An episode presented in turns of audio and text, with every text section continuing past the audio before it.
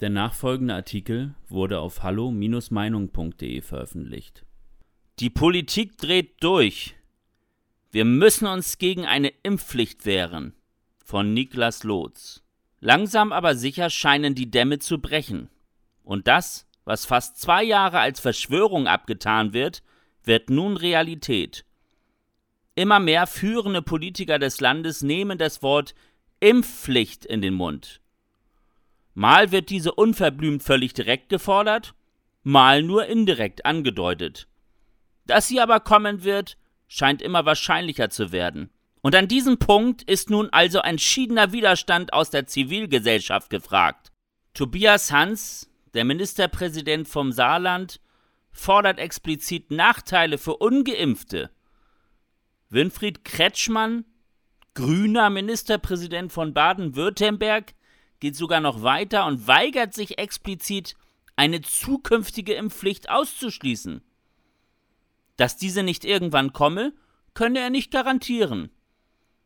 Angesichts solcher Äußerungen ist klar, in welche Richtung es bei der nächsten Ministerpräsidentenkonferenz gehen dürfte. Hardliner wie Markus Söder forderten schon vor Monaten eine Teilimpfpflicht und dürfen sich jetzt erst recht wieder aus der Deckung wagen. Für Entsetzen sorgte auch die offizielle Mitteilung des Kanzleramts, dass Geimpfte in Zukunft definitiv mehr Rechte haben werden als ungeimpfte. Allein diese Aussage ist ein Schlag ins Gesicht für jeden, der das Grundgesetz gelesen hat und für den Verfassungsrecht etwas Heiliges ist. Kanzleramtsminister Helge Braun hat im Prinzip hier nichts anderes angekündigt als die Aufhebung der Gleichwertigkeit der Menschen in Deutschland. Das Echo kam prompt. Bundestagsvizepräsident Wolfgang Kubicki bezeichnete die Pläne des Kanzleramts als verfassungswidrig und warnte vor einer extremen Spaltung der Gesellschaft.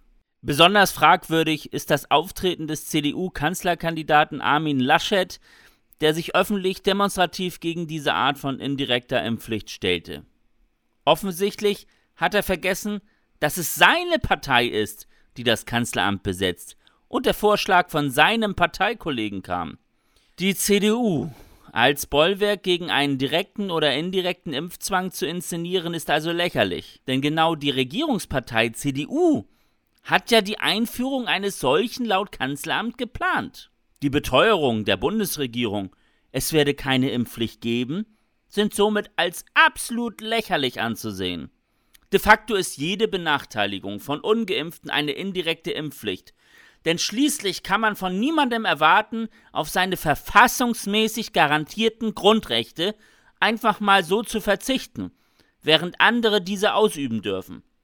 Man muss also festhalten, dass fast alle regierenden Politiker aktuell eine indirekte Impfpflicht planen, solange sie in Gesetzen auch nur zwischen geimpften und ungeimpften unterscheiden. Vor allem wäre die Lösung so einfach.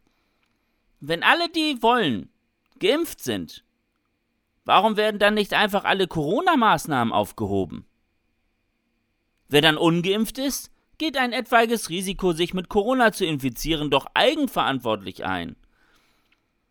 Woher kommt die Überzeugung, man müsse Menschen gegen ihren Willen staatlich schützen, indem man ihnen die Grundrechte entzieht? Warum verbietet der Staat dann nicht auch das erwiesenermaßen tödliche Rauchen, Risikosport wie Bungee-Jumping oder ungesunde Ernährung? Warum ist das alles eine freie Entscheidung? Bei Corona gibt es diese aber nicht. Wovor müssen Geimpfte Angst haben, wenn sie mit ungeimpften zusammen sind?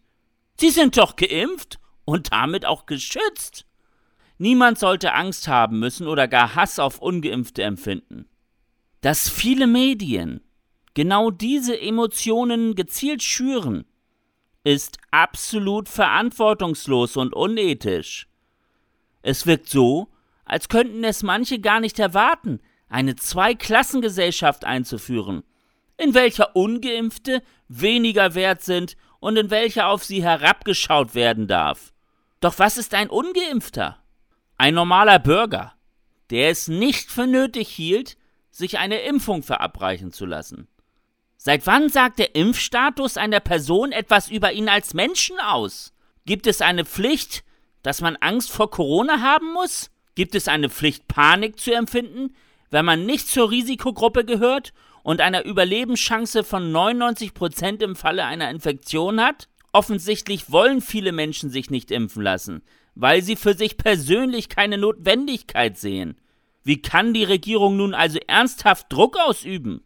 Sollen Menschen etwa einen medizinischen Eingriff nur deshalb durchführen, weil sie ansonsten nicht mehr reisen oder essen gehen dürfen? Das wäre Erpressung und muss auch so benannt werden. So etwas könnte zudem massiv nach hinten losgehen. Man stelle sich vor, alle ungeimpften würden sich als Reaktion auf diese Benachteiligung geschlossen hinter einer Partei wie der AfD versammeln, weil diese ihnen ihre Grundrechte zurückgeben würde. Wenn diese Partei dann 30 Prozent hätte, spätestens dann würde die Regierung begreifen, dass die Diskriminierung von ungeimpften keine gute Idee war. Weitere Beiträge finden Sie auf hallo-meinung.de. Wir freuen uns auf Ihren Besuch.